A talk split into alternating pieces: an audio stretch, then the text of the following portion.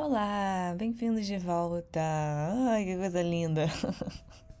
Acabei de acordar, então eu tô meio com essa voz aqui mesmo, mas eu tô bem animada de, de falar sobre o top, top, top, top, top, sobre o tópico de hoje. É, eu não sei, eu acordei muito bem hoje, então assim, acho que a minha energia tá bem diferente. E eu acho que nos outros episódios eu tava um pouco com medo, talvez, de falar as coisas que eu queria falar, com medo das pessoas interpretarem errado, mas eu não acho que viver com medo é a melhor maneira de viver. Eu tenho descoberto isso em outras áreas da minha vida. Então eu vou falar com mais liberdade, mais sendo eu mesma, porque me dá agonia.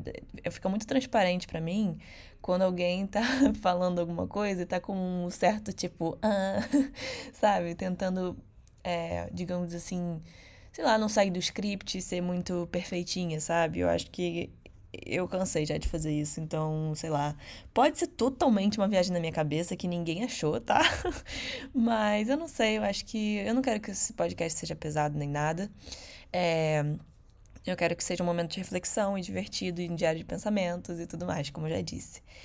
Então, dito isso, eu também queria falar do meu é.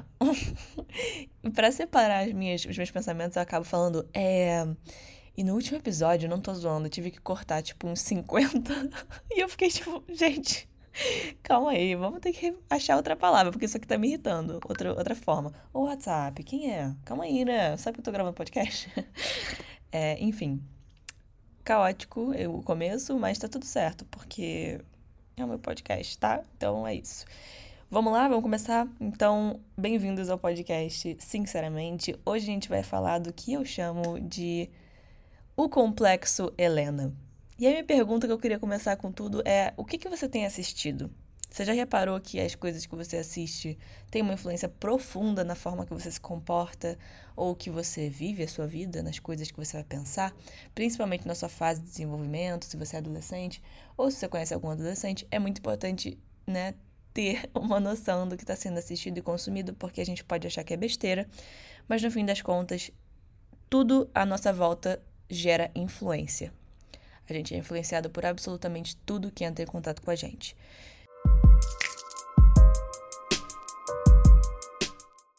Então, o que, que eu quero dizer? Eu vou começar explicando tudo para ninguém ficar confuso.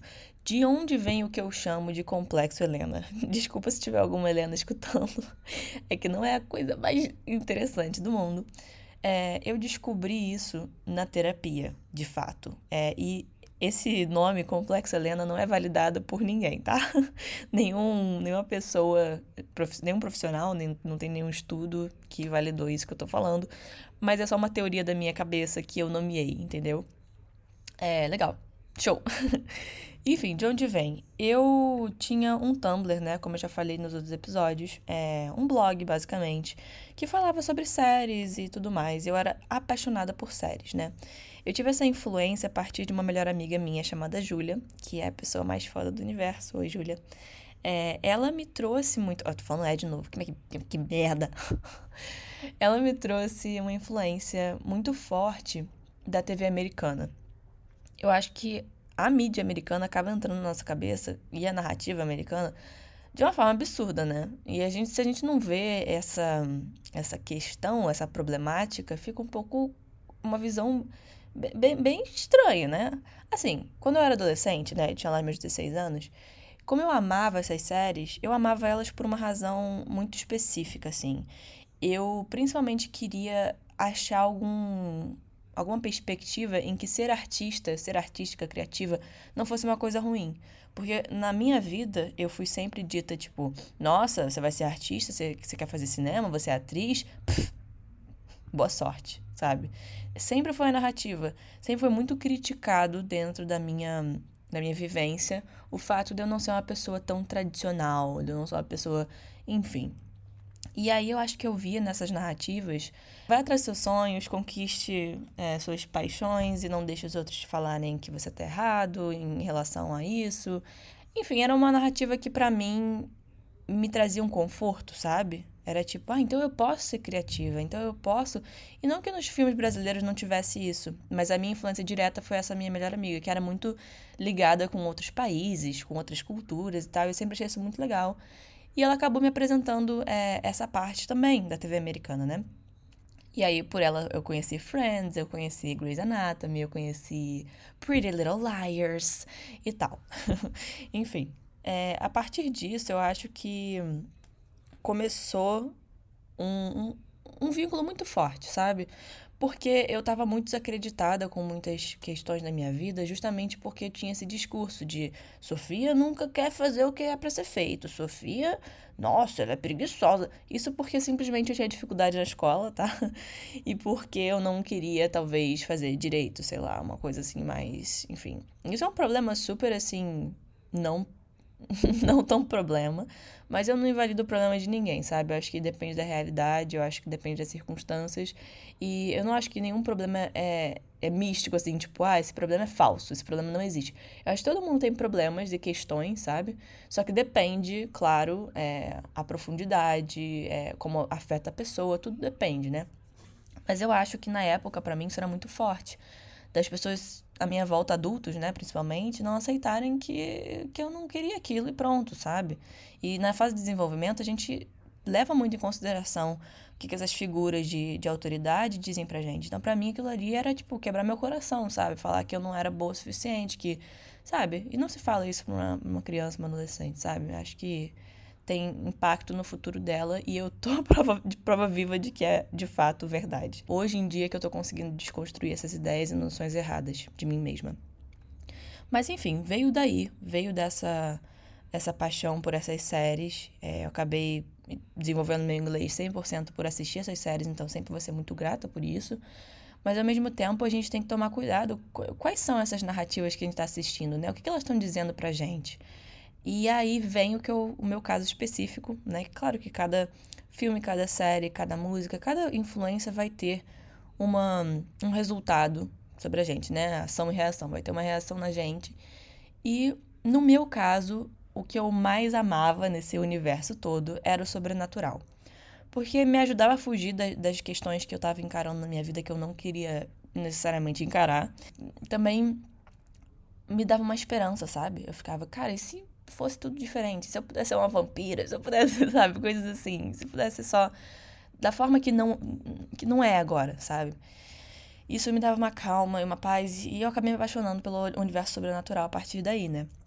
E aí veio a série chamada The Vampire Diaries. e foda-se, eu vou falar inglês sim, porque eu sabe? Eu fiquei muito tempo, tipo, ai, se as pessoas vão achar que eu tô me achando americana, não sei o que. Gente, é isso. Tem gente que fala inglês, tem gente que não fala, tem gente que fala, sei lá, italiano, tem gente que fala nenhuma língua, só português, sei lá, nenhuma língua adicional, quer dizer, tá? Não que português não seja uma língua, calma, calma. É, entendeu? Então, assim, é isso. Eu falo desse jeito porque foi assim que eu aprendi é, o nome da série. E não tem problema nenhum nisso. E eu tô me defendendo porque os meus pensamentos autocríticos também dizem que, tipo, eu tenho que ser de uma forma, sabe? Mas eu tô lutando muito contra isso, dizendo, não, você tem que ser da forma que você é. Então, justamente, toda essa carga que eu levo, é, hoje em dia eu tô tentando desconstruir tudo para realmente lutar pela minha, minha versão mais verdadeira, sabe? Isso é muito louco. É, é, eu contra eu agora, porque eu nem mais na escola tô, né? Então nem tem mais ninguém me dizendo isso, mas ainda assim tem, tem resquícios disso em mim. E eu tô fazendo essa batalha interna. Muito louco. Enfim. É, The Vampire Diaries. Oh my god. Enfim, se você não conhece o que, que ela é, né? Não sei, tô zoando. É, é uma menina de 16 anos chamada Helena Gilbert. Helena chega num momento de sua vida em que ela perde seus pais num acidente de carro. E ela volta, depois de um, um tempo de luto, e conhece um moçoilo, um homenzinho que chega à cidade chamado Stefan. Ele é muito misterioso e bonito e não sei o que, lá lá, nanana. E eles trocam ali. E aí tem aquela coisa do, do amor, né? Eles vão desenvolvendo um amor. Mas o problema é que o Stefan tem um irmão chamado Damon. O Damon é um bosta, basicamente. Desculpa, mas ele é. Gente, gente, Vamos lá, ele é um bosta, tá? Ele é um bosta, mas ele também é lindo e com muitas características do, do, do estereótipo do bad boy, né? A grande questão que ela não sabe é que ambos são vampiros. Dan, dan, dan. ela começa a se relacionar com o Stefan na adolescência dela, como se fosse assim, aquele amor de ensino médio e tal, lá, lá, lá. Só que pro, o problema com isso tudo é que ela não sabe que o irmão dele tá matando geral, entendeu? É meio isso, assim. Ele é um serial killer, ele tá. Ele tem várias questões bem problemáticas, assim. Ele é bem tóxico com ela. Ele começa a tentar cercar ela, começa a tentar conquistar ela. E aí ela se interessa, né? Tem isso. Spoiler, se você não viu, sinto muito, mas é porque realmente ela se interessa. E aí eu já começa a problemática aí, né? Poxa. Hum... é o irmão do teu namorado. Vamos, vamos lá? Mas em defesa da Helena, no início ela era muito legal. Ela era uma pessoa, assim, que era de família. Era, assim, de família, não tô falando de família. Pera, calma aí.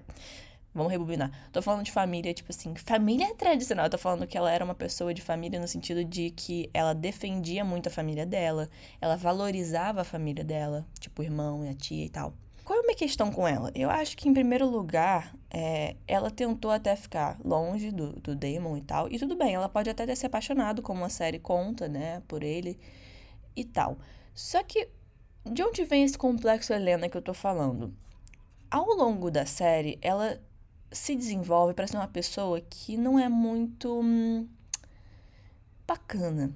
Ela não é uma pessoa muito bacana ao longo da série. Porque o que acontece? Quais são as características desse complexo Helena que são baseados nessa personagem de fato? Primeiro, é que ela deixa a porta aberta para ambos os irmãos. Então ela nunca, ela mesmo, por mais que ela termine com um ou com outro em algum dado momento, ela sempre fica deixando, alimentando esperanças, sabe? E fica aquela coisa louca, então ela fica no meio. Ela fica ali entre os dois que estão completamente apaixonados por ela.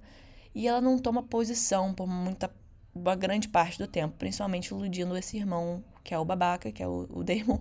A gente vai ver que, né, ele tem várias questões é, pessoais, por ser da forma que ele é, mas não querendo passar pano, só querendo dizer que o personagem fictício funciona dessa forma. E aí é isso. E isso me irrita, assim, hoje em dia, quando eu vou rever, me irrita. Na época, não. Na época eu achava que eles eram feitos um pro outro. Por mais que tivesse toda a controvérsia. É, é, controvérsia? Isso é uma palavra? Não sei. Controvérsia? Controvérsia. Enfim, é... por mais que. Não sei o que tá acontecendo comigo hoje. Por mais que tivesse essa característica louca de ser um irmão, de um namorado e tudo mais é, dava para ver que os dois estavam se apaixonando de fato, genuinamente e tudo mais. Essa é a primeira característica. É, então, não ter responsabilidade, assim. Eu não acho que ninguém é responsável emocionalmente por ninguém, tipo assim, sabe? Só que, como eu falei, a gente tem que ter responsabilidade emocional. Então, a gente tem que ler a situação e falar, hum, ok, talvez talvez não manter os dois ao mesmo tempo, né? Talvez né, ter um pouquinho mais de, sei lá, senso e tal. Mas como a narrativa é sobre adolescentes, eu acho que acaba sendo justificado, sabe? Sempre tipo, ah, mas eles têm 15 anos. Sim, né? De fato, mas sei lá, meio estranho, né? E a segunda característica é o quê? Perdoar todos a qualquer custo.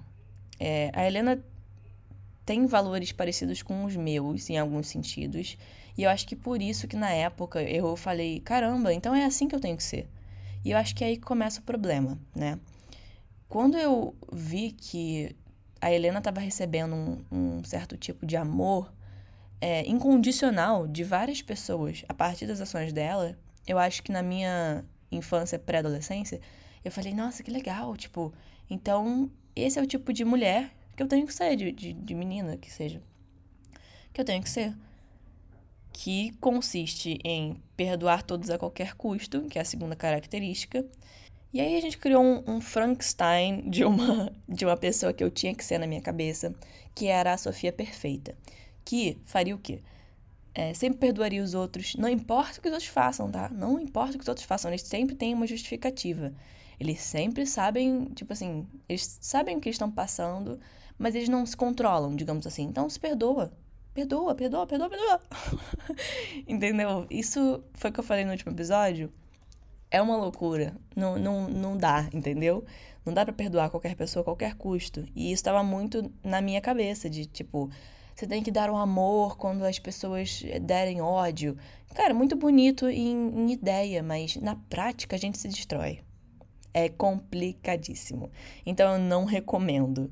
E aí também tinha essa questão de, do estereótipo de, de santinha, sabe? De ficar tipo, ah, não, mas eu acredito no, no, bom, no bem das pessoas, na, na, no lado bom. Sim, eu até acredito até hoje em dia. Eu acho que todo mundo é, que eu conheço na minha vida, eu, eu tento dar esse esse benefício da dúvida, de novo eu trouxe essa expressão, de deixar a pessoa ser ela mesma, confiando de que ela é uma boa pessoa. E aí se ela provar errado, vamos ver.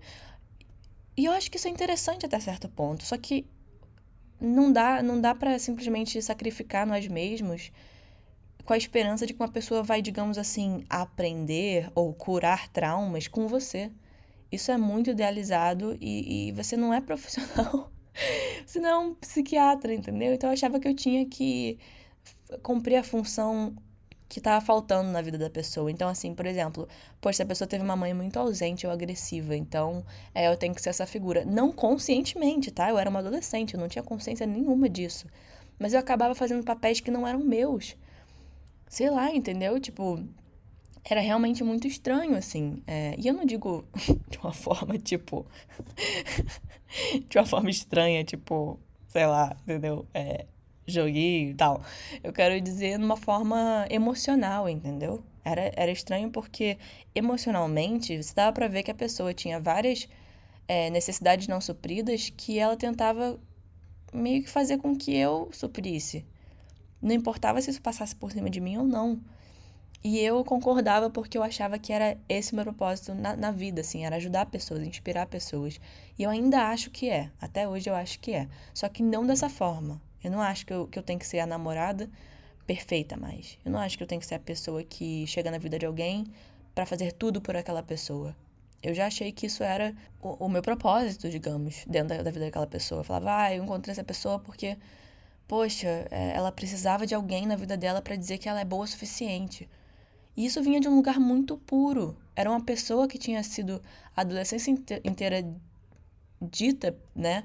É, que ela não era boa o suficiente, não, ela queria fazer diferente com os outros. Isso é muito bonito, eu admiro essa minha característica.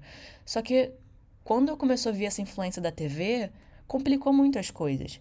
Porque aí veio essa figura do bad boy também. Essa figura do cara que não tem controle sobre suas emoções, que é inconsequente, que não respeita seus limites, que é abusivo, que é tóxico e tudo mais. E eu achava que era isso, entendeu? E isso influenciou totalmente na minha busca por parceiros, sabe? E eu não me culpo por isso, sabe? Eu não acho que. que eu não sabia. Eu não tinha uma, alguém para me dizer assim: Poxa, não é assim. Essa, essa coisa que você tá assistindo aí no The Vampire Diaries, esse Damon, que é um bad boy, que é super.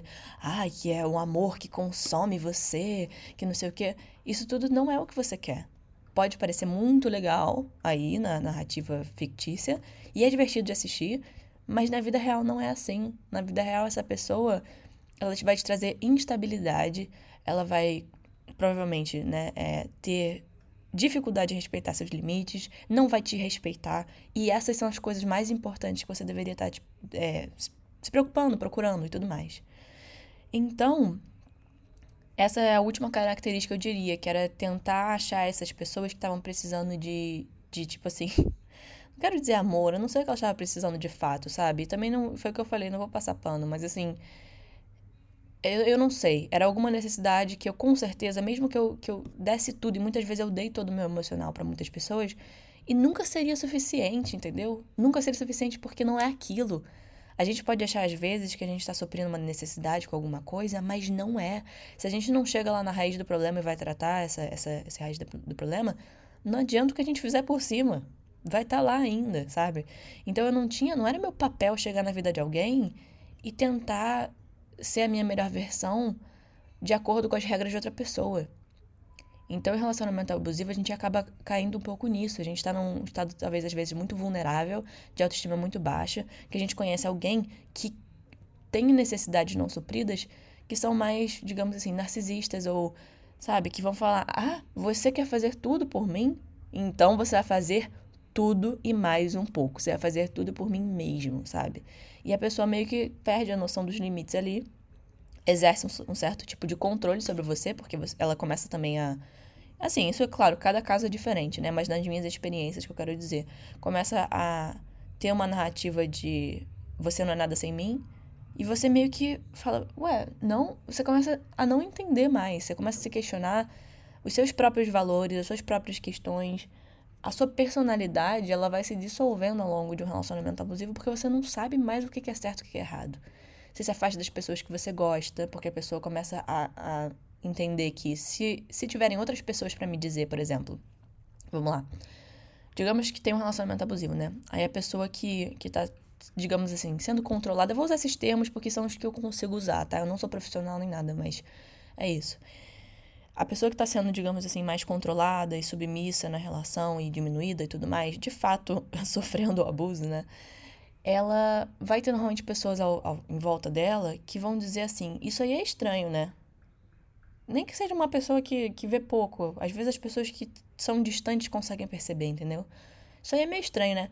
E aí a pessoa que tá no controle da relação, ela meio que fala: opa, nossa, essa pessoa é. Nossa, essa pessoa é horrorosa. Se afasta essa pessoa. Não é uma boa amiga para você, não. Claro, porque tá interferindo na, na narrativa da, da pessoa que tá no controle, entende? Então eu acho que é, muito, é uma situação muito delicada e que é importante a gente saber o que, que é a nossa. O que, que, é, o que, que é nossa definição de amor. O que, que a gente está buscando? Porque às vezes eu falava assim, ah, vamos avaliar aqui, sei lá, os parceiros e tal. Não tem nada em comum. Eu não tô procurando por uma coisa só. Mas tinha tudo a ver, entendeu? Então normalmente era tipo. tô zoando, não vou me expor aqui. Não, calma aí, não vou me expor. Mas tinham características muito específicas, entendeu? E eu acho que finalmente na minha vida eu me libertei disso. Eu, eu sei exatamente o que, que eu quero hoje em dia, assim. Eu tenho noção de que se uma pessoa me desrespeitar, não vai rolar, entendeu? Não tem muito.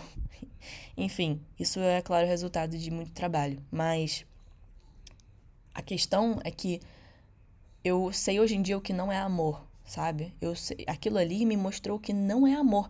Metade daquele tratamento continua não sendo amor. 1% daquele, daquele tratamento, daquele respeito, continua não sendo amor. Aquilo não é amor. Ponto. Eu sei a diferença entre amor e o não amor. E na época eu não sabia. Isso é muito louco. Mas acontece e tá tudo certo, entendeu?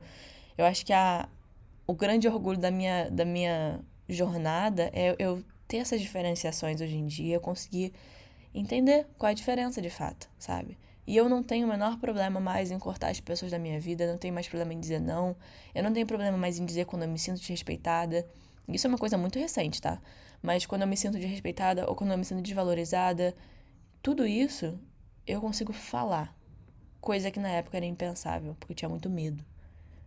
Medo de estar tá sozinha, medo de perder a pessoa, medo de, de ser de fato uma pessoa que, sei lá, que a pessoa estava dizendo que eu era, sabe? É muito louco. Mas isso tudo é pra dizer, eu não, não tô querendo passar uma coisa assim, ah, não, que pena, não, eu não quero isso, porque para mim eu, eu não sou. Eu acho que eu passei por situações, assim, intensas na minha vida, mas isso não quer dizer que eu sou uma pobre coitada. Isso não quer dizer que Sabe, eu reconheço as dificuldades que eu passei, eu reconheço que, que foi injusto muitas vezes, mas eu não uso essa narrativa para me trazer para um lugar de, puxa vida, caramba. Não, eu sou uma puta guerreira, mano. Tipo assim, eu passei por muita coisa que me ensinou muita coisa e eu, nossa, eu passei por aquilo, sabe? Eu saí daquilo, eu decidi sair é, de relações assim. Eu botei um ponto final, por mais difícil que fosse na minha personalidade na época, nas minhas dificuldades, nas minhas inseguranças, eu escolhi sair, eu escolhi ficar sozinha, porque aquilo era seria melhor para mim na época do que estar tá naquela relação. E eu consegui sair. Foi difícil, tá? Não, não fui da noite pro dia não, mas eu consegui sair. E cara, eu não sei, enfim, eu fico emocionada porque eu tenho muito orgulho de mim naquela época de ter percebido a situação e dado fora, sabe? E foi no meu tempo, foi difícil, mas eu saí no fim das contas. E é isso que importa. E por também ter ido atrás, sabe, do prejuízo. ter ido atrás de tudo que sobrou em mim, ter ido atrás de várias outras questões que, que eu precisava trabalhar em mim mesma para poder é, não, não, não permitir esse tipo de comportamento mais na minha vida. Ontem teve um momento de, de leitura de um livro que eu vou falar aqui no podcast que se chama Desbloqueie o Poder da Sua Mente. E foi essencial para mim. É, eu me libertei de uma energia que estava muito pesada já há muitos anos, que inclusive é proveniente dessa experiência que eu tô falando, assim, no geral. E foi liberta ontem, a partir de um momento de meditação, enfim, eu posso explicar mais a fundo nos episódios.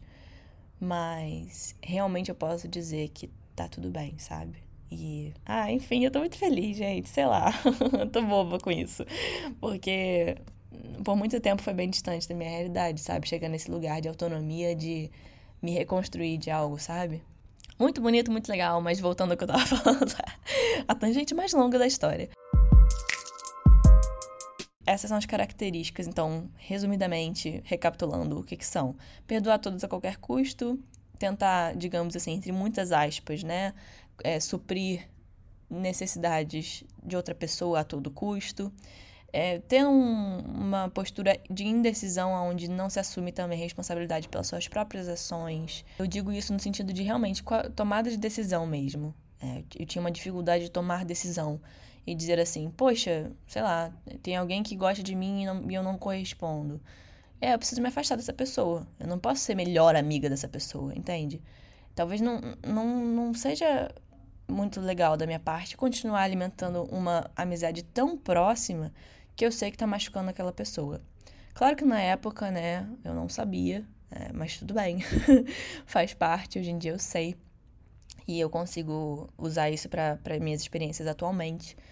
Então, isso que importa. Mas acho que é isso, sim. Acho que essas são as grandes características. E aí vem como, como sair disso, né? Como sair desse ambiente. Ambiente? Não é essa palavra que eu quero. Como sair dessa programação de qualquer influência que você tenha recebido que você não gosta, que não te pertence, que você não quer para você. Eu acho que no meu caso foi amadurecimento, tá? Não tem outra. foi muito amadurecimento, foi é, me sensibilizar a ler situações de forma mais profunda. E isso é o tempo que dá. É, enfim. Também teve terapia, que foi um grande guia, mas a terapia é muito recente na minha vida, então, assim, é, não foi. Foi onde eu percebi que eu tinha tido isso na minha vida, mas não foi aonde, assim, eu percebi que eu precisava mudar. Eu já tinha percebido que eu precisava mudar há muito tempo, porque eu tava infeliz e me auto sabotando, me auto-prejudicando, me, sabe, deixando as pessoas basicamente, né, fazendo o que quiserem na minha vida, assim, entra, sai na minha vida, é, fala o que você quiser para mim que tá tudo bem, me trata da forma que você bem entender. E isso aí, eu falei, em um momento que eu, que eu sofri demais, eu falei, opa, linda, vamos, vamos, vamos, vamos, vamos, vamos, vamos, vamos, bora, né? Eu diria que estar atento do que você está assistindo, principalmente em fase de desenvolvimento, se você tá, tem uma idade é, de adolescente, se você está em, enfim, irmãs, irmãos mais velhos, primos, mais novos, desculpa, mais novos, é, na fase da adolescência que estão consumindo conteúdo, dá uma sacada na situação, talvez dê uma sugestão assim de, não sei, de aquilo ali não é de verdade, né? Porque foi o que eu falei, eu acho que é tão legal uh, o cinema, a TV, tudo isso é tão legal porque a gente vê na tela regras fluidas, regras que não são de acordo com o, a conduta social e tudo certinho. São coisas que, que são lúdicas, são, são de mentira. Então é, é legal ver, é legal observar as relações entre aqueles personagens. Mas na vida real a coisa fica séria, sabe? Então é muito diferente. Então eu diria principalmente para não trazer, não achar que aquilo ali que você está assistindo se aplica à vida real, porque aquilo realmente é uma narrativa pré-escrita, preparada. Aquilo ali é fictício, se lembrar muito disso. Então ter atenção em como aquilo pode te influenciar. E eu acho que se questionar. Eu acho que é para isso também que serve, sabe? A, a arte, eu, de forma geral, Búzios, Guarapari, minha arte, quem lembra desse meme? Enfim, a arte no geral serve para isso, sabe? Para questionar a gente, para inspirar a gente, para fazer a gente pensar. Então é importante pensar. Não dá só para consumir e, e, fingir que aquilo não teve nenhuma influência. E eu penso nisso muito nas questões familiares, de como eu comecei a desconstruir várias crenças familiares que, é, que tinham na minha família, enfim. Do tipo, artista passa fome. Tá, ok, tá bom, é, essa é a sua história, essa é a sua narrativa. Eu não vou, não vou comprar essa narrativa. Então eu fui desconstruindo muitas coisas. E também, assim, se você tem influências, por exemplo, se se vê uma pessoa muito preconceituosa, por que não trabalhar nisso, sabe? Por que não. Você já sabe que é um problema. E, e a questão grande com isso é que se você sabe do problema, você consegue trabalhar nisso. Então por que simplesmente botar debaixo do tapete e continuar sendo uma pessoa que não está acrescentando para a sociedade, não está acrescentando em outros ambientes, não tá, não, sabe, tá prejudicando na verdade, né? Isso é muito sério. Então, por que não pensar na, de onde veio essa influência? De onde veio esse conceito que eu, que eu que eu tô levando na minha vida? Ele vale a pena? Quais são os fundamentos? Porque se questionar é muito importante. Sabe? Não dá para só fechar os olhos porque é isso. Senão a gente começa a ser a gente não tá, não tá pegando a responsabilidade nas nossas mãos pelas nossas ações com os outros. Isso é muito sério. Então, enfim, uma outra tangente.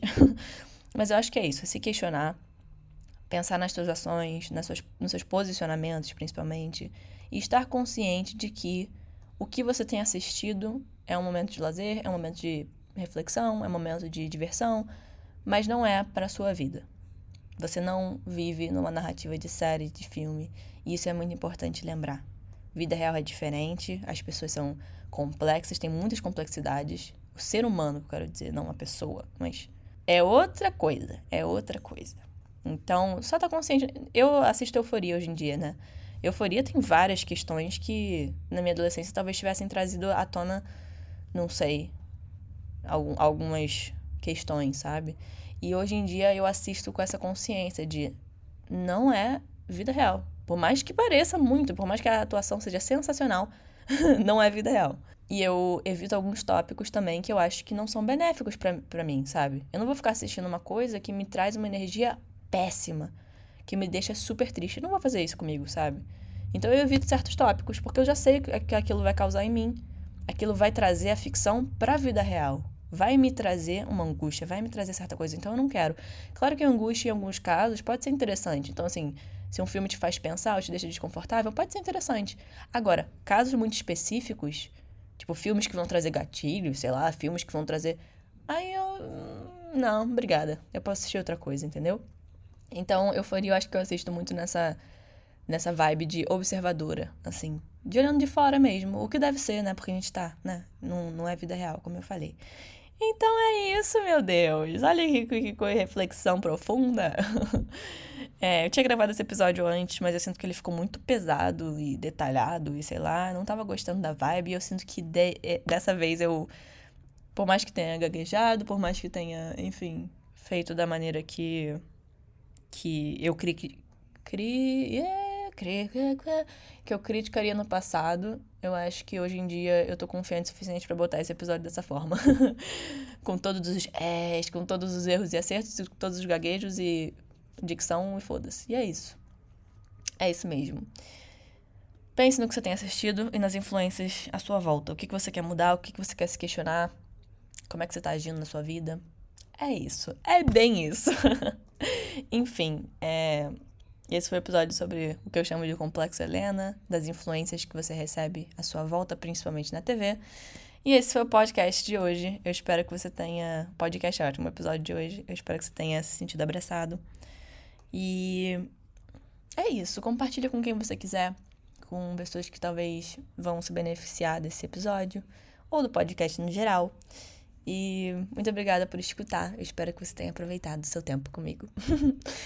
então, é isso. Até a próxima e um grande beijo. Ah, me segue no Instagram, tá? É S-O. Ó, já errou o Instagram, já errou o próprio Instagram, feião. S-C-O-R-T-E-G-I-A-N-O. Cortegiano. Eu falei que não era assim, mas eu vou falar assim, porque como é que, qual do jeito de falar, né? S cortegiano, pode crer. S cortegiano, tá bom? S cortegiano. Vai lá no Instagram, tá bom? Coisa linda. Beijo.